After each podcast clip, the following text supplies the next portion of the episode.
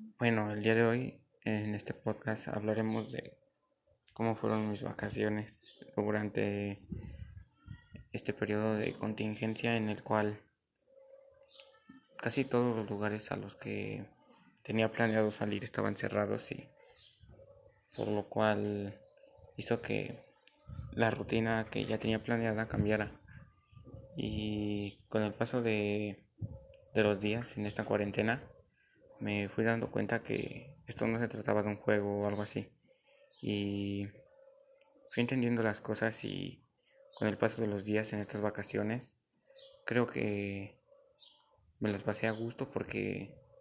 tuve más tiempo con mi familia, más tiempo en casa, más tiempo conviviendo con los que me rodean en mi hogar. Y la mayor parte del tiempo en esta cuarentena me la pasé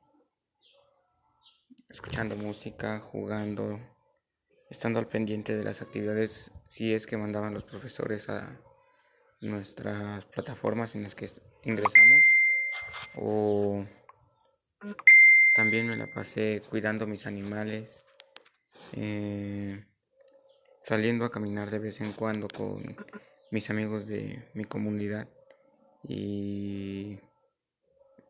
no he realizado algunas actividades aparte de de